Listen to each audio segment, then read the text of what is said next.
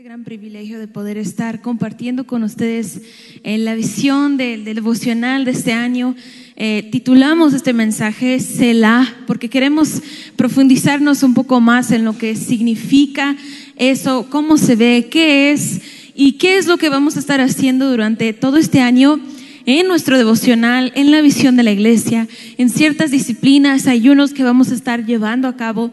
Y algo muy interesante es que es algo que siempre ha estado retumbando en nuestro corazón, más eh, el año pasado para poder eh, llevar a cabo este año, pero yo creo que aún los tiempos que estamos viviendo ahora, los tiempos que estamos en este momento, Dios nos está llevando a más. Él ha estado despertando su iglesia, ha estado despertando a través de los tiempos de, de, la pandemia, ha estado hablando en el lugar secreto con muchos, quitándolos de su zona de comodidad, quitándonos de un sueño que antes estábamos y ahora estamos entrando a otro nivel más profundo. Y es de lo que se trata esa palabra, Selah, cómo podemos llegar ahí y qué es lo que significa. Y de seguro tú ya empezaste a leer tu devocional, los salmos que estamos leyendo cada día, un salmo, y te has dado cuenta que en la mayoría de los salmos, tal vez dos de tres, tal vez más, eh, aparece esta palabra. A lo mejor en tu traducción dice interludio o silencio. La traducción eh, más antigua dice Selah. Y esta palabra solo aparece en el libro de los Salmos y en Habacuc. 71 veces en los Salmos, tres veces en Habacuc. Y es una palabra difícil de adaptar a nuestra cultura y a nuestra sociedad, pero nuestra idea este año es poder recibir esto y empezar a ponerlo en práctica y a medida que vamos a ir explicándolo y estudiándolo, quiero que tú puedas internalizarlo y puedas decidir cómo puedes tú tener momentos Selah en tu vida, en tu día a día. Entonces, esta palabra Selah tiene ciertos términos musicales, eh, englomera parte de un compás, un tiempo, una ejecución musical. Porque los salmos no nada más son letras que tú lees en tu Biblia o poemas, algunos los ves como más como poemas, pero son cantos. Fueron escritos como cantos y cuando tú lo estás leyendo, imagínate a David o al salmista que lo escribe, cómo está eh, él entonando un canto. Aún leíamos en estas semanas ya, entónese con tal canto, ¿verdad? Entónese con tal melodía. Pero hay momentos en los cuales están adorando, están cantando y llega un momento de, de silencio, llega un momento de poner una pausa. Y los músicos tienen la instrucción de continuar creando y continuando con la atmósfera, mientras que la voz principal, quien estaba dirigiendo, se queda en un silencio, en una pausa. Algunos teólogos y maestros estudian las características de la cultura y concluyen que tiene el mismo significado que nuestra palabra interludio. No sé si tú has notado en la alabanza de repente entre canto y canto, o aún durante un canto viene un interludio, una parte musical donde no hay tanta participación de las voces, pero se continúa la atmósfera. Es una palabra, es una pausa en el cantar de las voces donde solamente los instrumentos continúan o tocan. Es una pausa. Mira, si tú traes tu devocional y estás tomando notas, ¿qué es la? Es una pausa. Es un momento donde te quedas en silencio para meditar o esperar. Es una pausa o silencio para meditar o esperar. Así es, y ese silencio es muy importante que nosotros podamos llevar a cabo porque hay que romper esa cultura que tenemos de estar hablando en todo momento. Aún con Dios, tenemos que tener momentos de silencio. Cuando tú valoras a alguien, tú vas a dedicar a esa persona o a esa cosa lo que es especial. Y para Dios es tan importante que nosotros también podamos tener un diálogo con Él y no solamente un monólogo. Que nosotros después de presentar nuestras peticiones y después de estar hablando, podamos tomar un momento para escuchar lo que Él quiere decir, lo que Él puede responder. Si yo quiero la presencia de Jesús en mi vida, yo voy a hacer tiempo para Él y voy a dejar tiempos donde Él también me puede hablar. Yo muchas veces cuando empecé esa, em, ese embarque de, de- del silencio que estaba todavía descubriendo, porque antes mis tiempos de oración era yo llegaba, leía, oraba y salía. Y entonces, pues aprendí que Él también me quería hablar. Y muchas veces yo llegaba, la, la verdad al principio, muchas veces quedaba dormida. Me quedaba esperando, me quedaba esperando y no pasaba nada y me dormía. O simplemente mi mente se iba por tantos lados y no podía concentrar. Y, y como que quieres frustrarte, pero si puedes persistir, pasas al otro lado, donde ya no hay frustración, donde hay una paz. Sabes que a veces puedes distraerte, pero regresas. Sabes que puede venir el sueño pesado, pero persistes un poco más. Dices, ¿sabes qué? No. Y empieza una cierta disciplina en tu vida. Y entonces, así creamos confianza en la presencia de Dios. Creamos confianza con Él. Piénsalo como si fuera un trabajo. ¿Cómo vas a esperar que te promocionan o que te van a dar más responsabilidad si eres una persona que no se puede confiar? Tu jefe no sabe si vas a llegar el día de mañana, si vas a llegar a tiempo, si vas a llegar una hora tarde, luego no llegas y no avisas, simplemente no- llegaste ese día. Y entonces no eres una persona confiable. Lo mismo pasa con Dios. ¿Cómo es que quieres conocer los misterios del reino? Y su corazón, y tanto lo anhelas. Y yo sé que lo anhelas. Anhelas conocer el corazón de Dios, anhelas conocerlo más, pero no eres confiable. La historia ha mostrado que te presentas esporádicamente. Un día estás, otro día no. De repente en el principio del año como que empiezas y luego lo vas soltando. Y la verdad es que nadie sabe si te vas a presentar delante de Él el día de hoy o no. Depende de las circunstancias, si te alcanza el tiempo y no eres confiable. Entonces, ¿cómo Dios puede mostrarte lo que hay en su corazón si no sabe que vas a llegar o si no vas a llegar? Y sabemos que Él sabe todas las cosas, pero es importante que creamos una confianza por nosotros y por Él. Para que nosotros podamos entonces conocerlo más.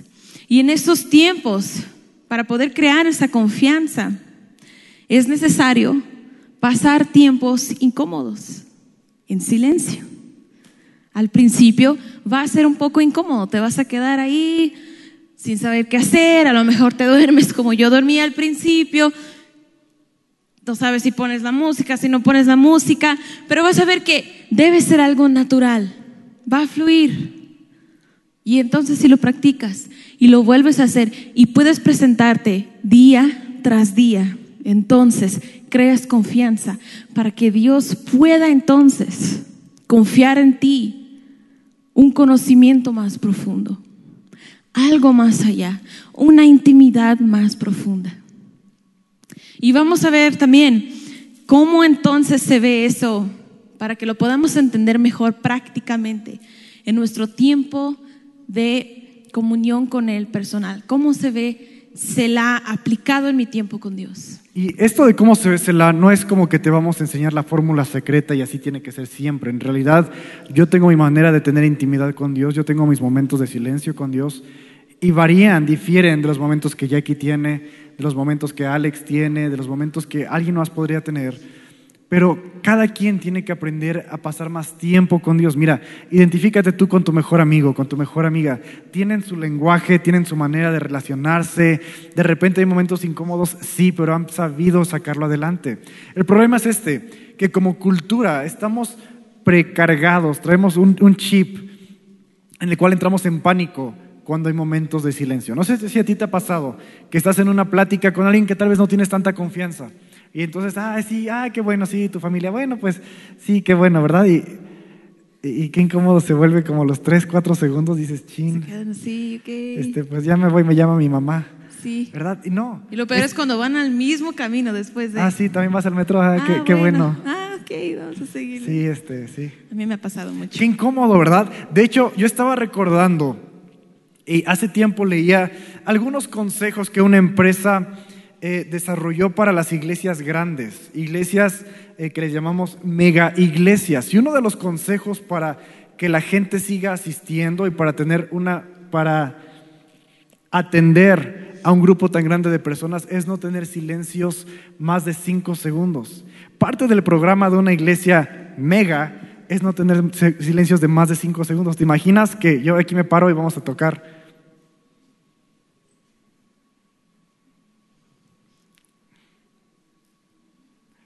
Incómodo, ¿verdad? Ya se están riendo de nervios algunos, porque lo tenemos en nuestra cultura, pero en la cultura de Dios, en su reino, es distinto. El silencio es importante, es esencial. No sé si tú en tu casa, de repente, hay momentos en los que nadie está hablando, no todos tienen que estar gritándose, y, haz esto, ve por la ropa, el papel. Hay momentos en los que todos están en silencio, pero hay armonía. Y la comunicación está abierta, y si mamá quiere decir algo, mamá puede decirlo. Y si un niño quiere decir algo, en cualquier momento puede entrar a la conversación. Tenemos que cambiar nuestra cultura con Dios. Y es ahí donde ese momento de silencio puede dar oportunidad a que haya una semilla, que Dios pueda depositar en ti una palabra, una semilla que va a echar raíz y va a traer una transformación a tu vida. Mucho fruto va a salir, salir, de ese lugar. Muchas veces es cuando estás leyendo un versículo, tal vez el versículo diario, y no piensas mucho de ello, pero si te detienes para dar ese tiempo a Dios, que Él te hable y dice, Señor, ¿qué quieres hablarme a través de esto? Y sin esperar, Él deposita una semilla en ti que para el resto de tu vida estás dando fruto de lo que Él pudo depositar porque tomaste un tiempo. Le diste el tiempo para poder responderte, para poder hablarte. Es ahí donde nosotros realmente conocemos a Dios. Imagínate, yo, ¿cómo voy a conocer a mi esposo si él está aquí o estamos viviendo juntos y yo todos los días estoy aquí dando vueltas? Hola, adiós, hola, adiós, todos los días y nada más corro dando vueltas alrededor de Él, pero nada más. Y sabes que muchas veces así se ve nuestra oración con Dios. ¿Cómo está la condición de tu lugar secreto? ¿Es un lugar donde corres, entras, presentas tus peticiones y luego te vas? ¿Cómo estos tiempos de lectura de la palabra? Llegas, lees, pones la palomita, hice mi devocional hoy y te vas. Pero no tomas el tiempo para conocerlo. Los tiempos de Selah son tan importantes. Son igual de importantes que todo lo demás que haces en tu vida cristiana. Es igual de importante que cuando oras, que cuando lees la palabra, tienes que darle tiempo a Dios también. Y en la parte de la lectura, porque cuando vamos y oramos, presentamos las peticiones o intercedemos y le hablamos. Y lo dicen los salmos, yo presento mi oración a ti cada mañana y con ansias esperaré. Así dice David. Y en la lectura de la palabra, ¿cómo se ve el Selah? Ese interludio donde tú te detienes para escuchar, para esperar en Dios. Y aquí viene una clave muy poderosa. Te garantizo que te va a cambiar todo el esquema cuando tú lees la Biblia, si esto lo aplicas. Que leas la Biblia detenidamente. Detenidamente. Que estés leyendo los versículos imagínate que cada frase que lees, estás con esa mentalidad, estás leyendo tan lento que dices, Señor, estoy aquí para escuchar. Si me quieres decir algo aquí, y vas a la siguiente, y vas a la siguiente, y de repente algo se te brinca. Dices, ay, ¿por qué esto está aquí? Y entonces, ¿qué haces? Lo anotas en tu cuaderno, que es tan importante tener un cuaderno o un devocional cuando estás leyendo y anotas tus preguntas. En Habacuc 2.1 habla de eso. Él dice, subiré a mi guardia y sobre la fortaleza firmaré el pie y velaré para ver lo que se me dirá. Lo que Él va a responder. Entonces presentas tus preguntas. Dios, ¿por qué esto? ¿O qué hay aquí? Y esperas tantito, en silencio. Y vas a ver que Él te responde. Y esa respuesta viene como pensamientos, tú lo vas a empezar a, anotar, a anotar, a anotar, y de repente ves la respuesta a lo que acabas de preguntar. dices, wow, tan sencillo es hablar con Dios y tener un diálogo con Él. Entonces tu meta, cuando estás leyendo la palabra, no es la cantidad de palabras que logras leer en ese momento. Es que sea una palabra o una frase que logre penetrar que traiga convicción a tu vida, que traiga verdad y que traiga una transformación verdadera a ti. Entonces eso vuelve un pan de vida para ti. Pan que sacia el hambre que traes adentro. Que luego está dando lugares de tentación, pero cuando es porque tú no has estado comiendo de la fuente de vida. Cuando Jesús dice, yo soy el pan de vida, es interesante, para los curiosos, estuvimos buscando esa palabra y esa palabra pan es la misma que se usaba para el pan que hacen los israelitas, que es como de la grosura de un dedo y es del tamaño de todo el plato. Entonces ese pan no se podía cortar, se tenía que romper, se tenía que partir. Y en ese momento yo vi algo, yo aprendí que cuando la palabra de Dios se vuelve pan de vida para ti, es cuando entre de tal forma que rompe y parte con tus viejas maneras de pensar y con tu vieja manera de actuar y traiga una transformación. Y se rompe y se parte y sale nueva vida en ti. Entonces tu mente es renovada y tu manera de vivir cambia. Das un giro y cambia. Cobró vida en ti la palabra de Dios. Ay, pues qué tal. Leí toda la Biblia en un año. Pero qué tanto de esa palabra realmente transformó tu vida. Así es, y no sé si tú te has dado cuenta, pero hace varios años nuestro devocional era leer la Biblia en un año. Y es una buena meta, es una meta que todo creyente debería de hacer. Yo creo que una vez en la vida, por lo menos leer tu Biblia en un año, tener esa, esa meta y lograrlo y decir, yo he leído la Biblia en 365 días. Pero conforme el tiempo ha avanzado, nos hemos dado cuenta que es más importante ser eficientes con nuestras lecturas. Y hace algunos años empezamos a hacer lecturas más pequeñas, más enfocadas. No sé si tú recuerdas cuando estudiamos el fruto del Espíritu. Nuestras lecturas eran enfocadas en historias, en partes donde Jesús practicaba ese fruto y nos, enseña la Biblia cómo los apóstoles lo desarrollaban también y entonces pudimos ser todavía más específicos en nuestra lectura. Yo aprendí muchísimo este año porque fue creo que el primer año que teníamos un tema cada semana y en esa semana las lecturas iban de la mano y literalmente puedes relacionar la lectura del día de hoy con el tema de esta semana, con lo que tú estás viviendo y qué puedes hacer al respecto. Y este año es lo mismo, queremos enfocarnos en la adoración y cada semana vamos a ver aspectos diferentes y distintos de la adoración. Pero el punto es este, que cuando tú leas un salmo, que cuando tú leas los versículos, no nada más los leas y digas ya, tachecito o palomita, ¿verdad? O que lo leas desayunando así tus tres minutos que tienes para tomar tu café, lo lees, anotas rapidísimo, así como que hay gente que nada más copia, copia y eh, lo que acabas de leer lo ponen así medio parafraseado y ya. O antes de dormir, agarras tu devocional y lo lees y te quedas dormido. No es la idea. La idea es que puedas tener un tiempo de devocional, por eso le llamamos así, un tiempo con Dios, que te disciplines a ti mismo a poder cada vez más tener estos momentos Selah, porque no es de la noche a la mañana que lo vas a desarrollar, pero sí es algo que vas a poder poco a poco te vas a ir disciplinando. Y por eso justo con este devocional cada mes vamos a estar trabajando una disciplina espiritual. No sé si tú ya te pusiste ahí de chismoso adelantarte los temas, pero cada mes, empezando el mes, el tema es una disciplina espiritual que vamos a trabajar todo el mes.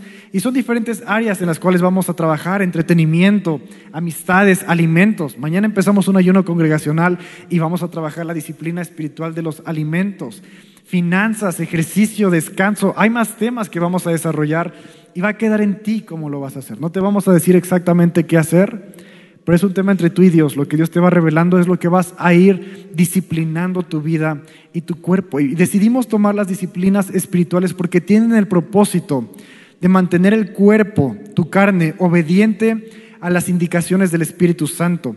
Te mantiene fuera del confort y de los placeres que el mundo ofrece, que muchas veces son la tentación que lleva al pecado. Primera de Corintios 10, versos 12 al 13, no lo vamos a leer, pero te lo quiero compartir. Dice, si creen que están firmes, tengan cuidado de no caer, porque las tentaciones que enfrentan todos los días son las mismas que otros atraviesan, no son distintas, pero Dios es fiel y no permitirá que la tentación sea mayor de lo que pueden soportar. Cuando sean tentados, Él les mostrará la salida para que puedan resistir. Lo importante es esto, que cuando Dios te muestra la salida, cuando Dios te dice qué hacer, ¿tienes la fuerza de voluntad para hacerlo o te gana la carne? Cuando Dios te dice, deja de, fornicar, ¿tienes la fuerza de voluntad para tomar las acciones necesarias o te gana la carne? Mateo 26, 40 al 41. Nos da un ejemplo de cuando Jesús está con sus discípulos orando y los discípulos se quedan dormidos y Jesús le dice a Pedro, no pudiste velar conmigo, no pueden ustedes velar conmigo ni siquiera una hora velen y oren. Tiene que ser una disciplina de todos los días, constante, para que no cedan ante la tentación, porque el Espíritu está dispuesto. Claro, yo sé que tú tienes toda la intención de ser una mejor persona para Dios, para tu familia, para tus hijos, pero el cuerpo es débil. El espíritu está dispuesto, pero el cuerpo es débil y lo tenemos que estar, mira, disciplinando una y otra y otra vez. Primera de Corintios 9, 26 al 27. Un versículo más que nos da un, ejemplo claro. El apóstol dice, por eso yo corro cada paso con propósito. No doy golpes al aire, disciplino mi cuerpo como lo hace un atleta. Lo entreno para que haga lo que debe de hacer. De lo contrario, temo que después de predicarle a otros, yo mismo quede descalificado. Yo mismo disciplino mi cuerpo. Es importante tener estas disciplinas constantes en la vida y no vivir en el confort o los placeres que el mundo te ofrece porque cuando Dios te pide algo, ay Señor, no puedo, es que sí quiero, pero mira, no puedo dejar la comida, no puedo dejar las drogas, no puedo dejar de gastar incorrectamente porque nunca te has disciplinado. Es importante que tengamos esa fuerza de voluntad bien desarrollada para que podamos obedecer a Dios cuando da la indicación. Cuando Él te ofrece la salida, puedas decirle a tu cuerpo, vamos a tomar la salida y no vamos a quedarnos en este lugar de pecado o en este lugar de tentación. Y justo mañana vamos a empezar con nuestro ayuno congregacional. El ayuno es una disciplina en la cual restringimos el alimento a nuestro cuerpo con el propósito de depender mayormente de Dios. Y podemos aprovechar para interceder, para orar por necesidades personales, por otros, pero el punto es el mismo. Le estamos dejando de dar algo al cuerpo que nos está pidiendo y le estamos dando más presencia, más, eh, te expones más a la presencia de Dios. Y es importante que en tus disciplinas espirituales, en tus ayunos, en tu tiempo con Dios, haya oración. Y no una oración nada más de, ay Señor, gracias, te amamos. Una oración en la cual, como dice Jackie, tengas tus momentos de silencio, tus momentos para escuchar, tus momentos de pausa, tus momentos que digas, mira, el día está yendo caótico, pero estos son mis 10 minutos con Dios. Y el teléfono no va a sonar, no voy a revisar qué está pasando con los vecinos. Estos son mis minutos con Dios y me voy a enfocar y esperar a que Él me hable. Este año vamos a trabajar disciplinas espirituales como congregación y tú tienes la libertad de decidir cómo lo vas a hacer. Pero yo creo que es importante que lo hagamos juntos. Es muy padre cuando lo haces junto. Cuando tú vas al gimnasio, por ejemplo, puedes ir solo y puedes tener un resultado pero qué diferente es que tengas a alguien que te diga, eso no lo hiciste bien, vuélvelo a hacer. Eso no fue completo, no vale, vuelve a empezar porque estás entregando cuentas. Porque te dicen, no deberías de comer esto, puedes comer esto, puedes sustituir este tipo de alimentos por otro tipo de alimentos y por eso lo hacemos como congregación, para poder edificarnos, animarnos, aún en tu grupo de conexión. Aquí en la iglesia la gente empieza cuando es tiempo de ayuno a compartir recetas, a compartir maneras de llevar más ligeramente el ayuno, ¿verdad? Comen tales horarios o reparte tus comidas, yo qué sé, pero son maneras en cómo lo hacemos como una congregación. Y el punto es este, el punto de la visión para este año es conocer a Dios de una manera nueva e íntima. El Selah es eso, salir de nuestra zona de confort y disciplinarnos para estar con Dios y aprender a escuchar su voz. Porque mira, si quieres conocer a Dios de maneras nuevas, tenemos que empezar a hacer cosas nuevas por Dios. Amén. ¿Y qué va a ser? ¿A dónde nos va a llevar todo esto? Estas disciplinas tienen una recompensa. Esa gran recompensa que nosotros podemos ver, porque cuando hacemos eso no es en vano. No es que estamos disciplinando nuestro cuerpo, no es que estamos dejando todo atrás por nada. Hay una promesa que Dios nos da. Y yo les pregunto, esa promesa, esa recompensa, esa famosa frase, ¿no? Que cuando Él ve lo que haces en el secreto, Él te va a recompensar. ¿Cuál es esa recompensa? Contéstame en tus pensamientos. ¿Qué recompensa es esa? Cuando Pablo dice, yo prosigo a la meta, olvidando todo lo que hay atrás, voy a la meta suprema. Esa recompensa para mí, ¿cuál es? Es la salvación, una vida plena en Cristo, sin necesidad de algo más, sin estar llevando las cargas del pecado. Es que tu ministerio se despegue es que tu familia sea bendecida, es que tengas vida eterna. Todas esas cosas son buenas, pero la recompensa de todo esfuerzo que tú estás haciendo es conocer íntimamente a la persona de Jesucristo, conocerlo a Él, conocer a Dios. No es solamente que tú disfrutes de su presencia, sino que Él disfrute de tu presencia también.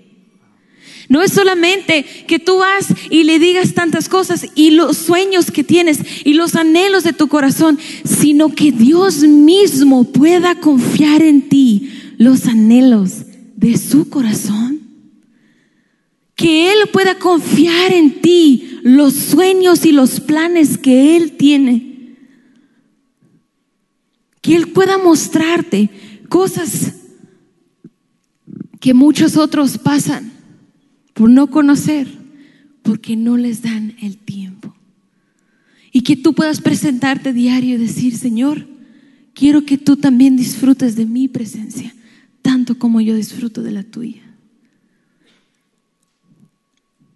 Esa es la recompensa, es su presencia es su persona. Dice Isaías 30, 15, del 15 al 16 en la nueva traducción viviente. Quisiera leer esto con ustedes. Isaías 30, del 15 al 16, dice, esto dice el Señor, soberano, santo de Israel, ustedes se salvarán solo si regresan a mí y descansan en mí. En la tranquilidad y en la confianza está tu fortaleza. Pero no quisieron saber nada de esto. No, dijeron ustedes, nuestra ayuda vendrá de Egipto. Ellos nos darán caballos veloces para entrar en la batalla. Sin embargo, la única velocidad que verán será la de sus enemigos, dándoles caza.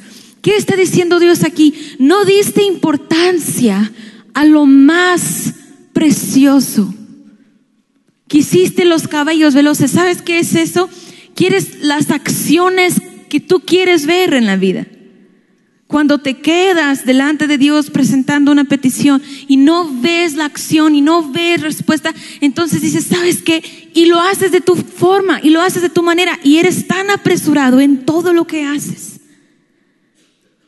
Y Dios dice, la única velocidad que vas a ver es que te ganen, porque no das el oído, no prestas tu corazón para escuchar. Yo quiero añadir esto. Muchos hemos aprendido y aún escuchado que Dios está en control. Pero sabes, no es la verdad completa. Dios nos dio un libre albedrío y tenemos la libertad de decidir y de obrar con libertad. Y la frase correcta sería, Dios está en autoridad. Yo te pregunto, ¿Dios está en autoridad en tu vida? Porque Él no va a agarrar el volante y va a dar el volantazo para salvarte. Es tu vida, pero Él está en autoridad. Y cuando aprendes a escuchar su voz, Él te va a dar la respuesta. ¿Cuántas veces nos presentamos, Señor, ayúdame a pagar mis deudas y, y te presentas nada más como con un monólogo, pero dentro de ti tú ya sabes que vas a ir con la vecina a pedirle prestado? Y no, no es el consejo que Dios te hubiera dado. Si te hubieras quedado unos minutos más, Él te hubiera hablado de una manera distinta. ¿Cuántas veces te presentas y nada más con el ruido de tu mente, con el ruido de tus emociones, con todo lo que está pasando, horas y en tus emociones tomas decisiones y dices, Dios me habló? Y dices, Dios me habló y me dijo que venda todo porque eh, es la única manera que tengo para pagar mi deuda. Esas son tus emociones, eso es lo que tú traías en la mente, lo que te dijeron en el trabajo, lo que te dijo alguien más, pero en verdad esperaste a silenciar tu mente, silenciar tus emociones, silenciar tus pensamientos, la influencia del mundo para que Dios te hable, porque cuando Dios te habla, está respaldado por su palabra, está respaldado por la escritura. Vemos ejemplos de Cristo, de los apóstoles, obrando en eso, y esa es la palabra de Dios que te está diciendo, haz lo que hizo mi hijo, haz lo que hicieron ellos que estaban siendo imitadores de Cristo. Y entonces tú puedes decir, Dios me habló. Qué importante es reconocer que Dios tiene autoridad en tu vida, pero más importante, acudir a Él y decirle qué dirección vamos a tomar el día de hoy. Y vamos a ponerlo en práctica, porque no es algo complicado, lo puedes hacer en casa. ¿Cómo se hacérsela? ¿Cómo se ve? Y pedimos a los de alabanza que pudieran hacer un, pequeño corito aquí con nosotros para poner el ambiente, para preparar los corazones. Prepara tu corazón, porque vamos a tomar un tiempo de cela después de este coro que vamos a entonar y vamos a hacerlo meditando en un versículo de la Biblia. Amén. Muy bien, pues Iraís nos va a guiar en un canto para ponernos en una atmósfera. Luego vamos a leer el Salmo 13, que es el salmo que nos toca para el día de mañana, así puedes adelantar la tarea. Yo te invito a que tengas tu devocional a la mano, una pluma, y después de que leamos el salmo vamos a tener un momento en silencio, un momento donde tal vez los músicos ministren, tal vez nos quedemos en una atmósfera, pero vamos a esperar a que Dios nos hable y luego vamos a escribir, vamos a compartir lo que Dios nos habló. Y tal vez los chicos de la alabanza canten algo, nos compartan algo, pero lo importante es que esperes a que Dios te hable. Así que guíanos, amiga. Alto nombre menciona, cadenas romperás, sé que todo cambiará. Jesús, el susurro de tu voz, viento y olas calmarán.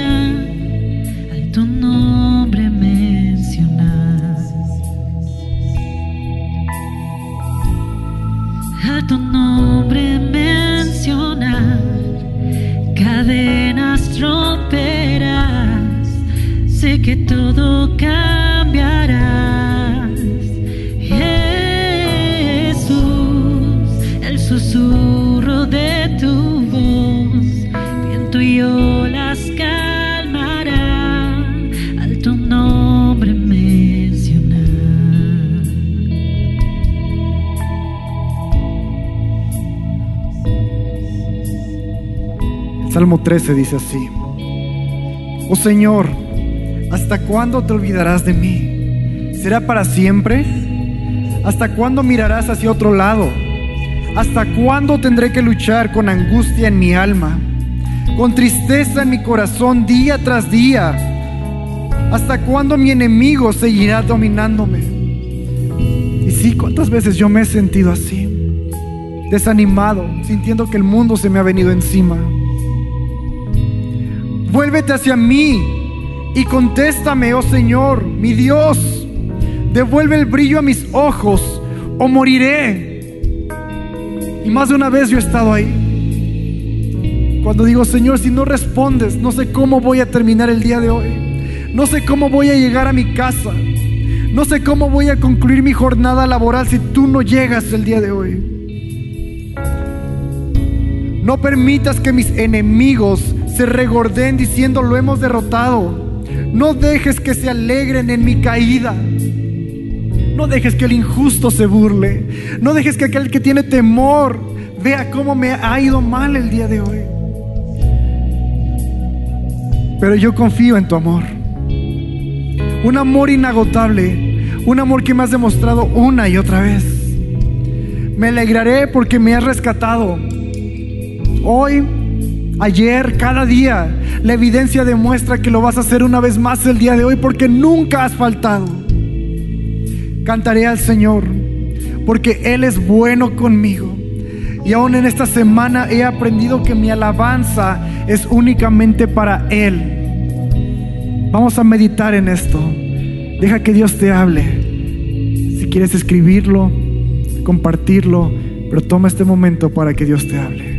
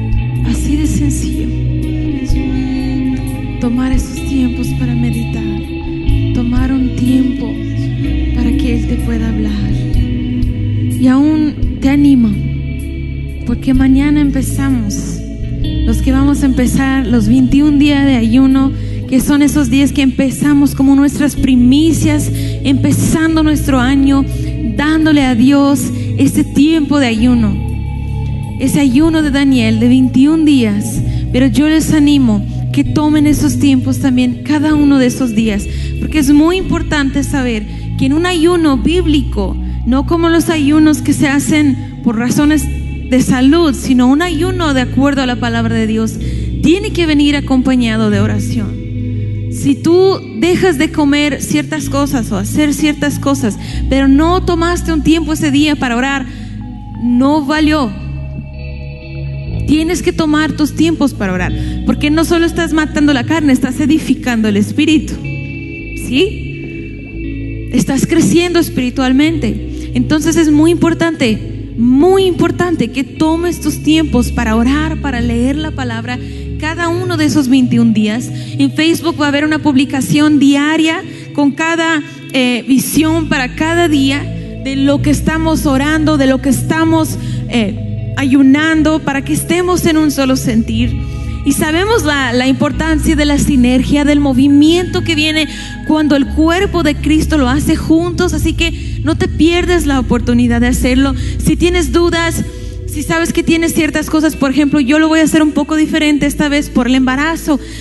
Cada uno lo va a acoplar, pero que sea para ti un sacrificio, que sea algo que mata la carne para que pueda edificar el espíritu, pero que no sea una carga, que sea un sacrificio que quieras dar. Y entonces juntos vas a entrar en el río. El movimiento que viene con la iglesia, que todos lo estamos haciendo juntos, estamos en esto y vamos a ver la respuesta de Dios. Vas a ver la recompensa si tomas estos tiempos para escuchar a Dios. Amén.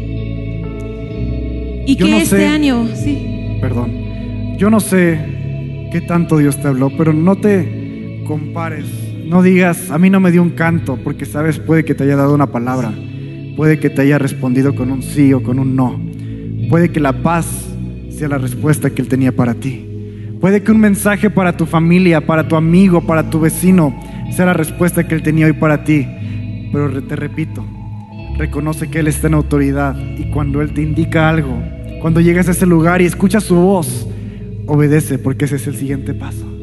eso es muy importante, que no nos comparemos. Pero que este año esas disciplinas que, que decía Sammy, que habló de ellas, la importancia de ellas, que esas puedan ir de la mano con los momentos íntimos que nosotros tenemos para escuchar la voz de Dios, porque todo va junto. Y quizá no has podido conocer más de Dios si te preguntas por qué, qué es lo que está faltando, quizá una de esas cosas te están faltando. La oración, el silencio, la palabra, disciplinas espirituales. Todo va junto para ser un conjunto y todo viene para poder estar en comunión con Él, para ser hechos a su imagen, para ser más como Él y escucharlo. Que este año sea así para nosotros y que el mundo entonces pueda ver reflejado en el cuerpo de Cristo y en la iglesia la luz y el amor de Cristo en cada rostro y en cada mirada, porque ya no somos una iglesia que viene a hacer las cosas solo por hacer, sino que conocemos íntimamente a nuestro Señor. Y el mundo va a decir, sabes que tú tienes algo diferente, yo no sé qué sea, pero es algo que me está llamando. Hay algo diferente en ti y tú les vas a poder mirar y decir, es que yo conozco a mi Dios y Él quiere conocerte a ti también.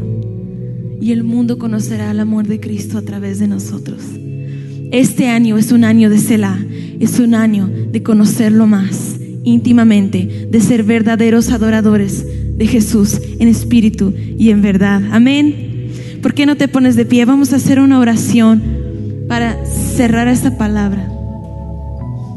Señor, te damos gracias por este tiempo, por este mensaje, por la visión que has puesto a nuestros pastores de poder adentrarnos en la intimidad contigo, de no nada más presentarnos con necesidades o con cantos de exaltación, pero aprender a escuchar tu voz, a callar nuestra mente, a silenciar nuestros pensamientos, nuestras emociones, lo que nos rodea.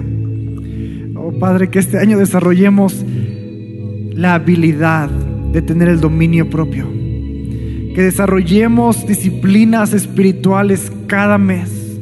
No importa si lo hacemos una vez a la semana, o una semana al mes o todo el mes, pero que sea un desafío para cada persona, que sea algo que nos saque de esa zona de confort, de esa comodidad de la cual vivimos y el mundo nos ofrece, para que estemos listos para obedecer, listos para seguir tus indicaciones cuando tú nos hables y nuestro cuerpo nos obedezca y no nos haga caer, no sabotee nuestra vida espiritual ni nuestro diario caminar contigo. Padre, que cuando te busquemos te encontremos y que cuando te encontremos te escuchemos. Y aún que nuestro diario vivir, que cuando tú nos hables, conozcamos tu voz tangiblemente, realmente, que nuestros oídos volteen hacia donde tú nos estás hablando, porque hemos aprendido a tener comunión íntima contigo, a callar nuestra mente en nuestro alrededor.